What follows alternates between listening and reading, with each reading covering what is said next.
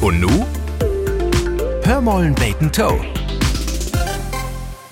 Wenn du im Bekanntentruppen da ist, dann hört er doch so mit Toe, dat n frucht. Na, wo geil die dat?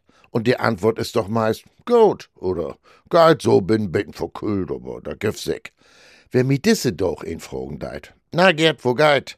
Denn sech ich, schlecht. Wat? Grippe? Nee. Corona? Nee. Ja, wat denn? Krebs? Wat? Jo, mo keine Geschichten. Du hast, jo, ich hef Krebs. Gott, Gerd, da kannst du doch nicht einfach so. Doch, kann ich und du ich. Ich muck doch kein Geheimnis um. Und ähm, hast du das länger? Jo, sieht ein halb Jahr. Und, und wat? Ich möt vor den Rest von mein Leben mit ihnen nier ut kommen.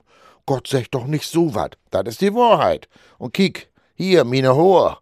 Oh, die sind ja fix dünn wurden. Chemotherapie, wenn du weißt, was ich meinen, du. Gehört. Was ist? Ist doch gut, dass das so was geben deit. Jo, jo.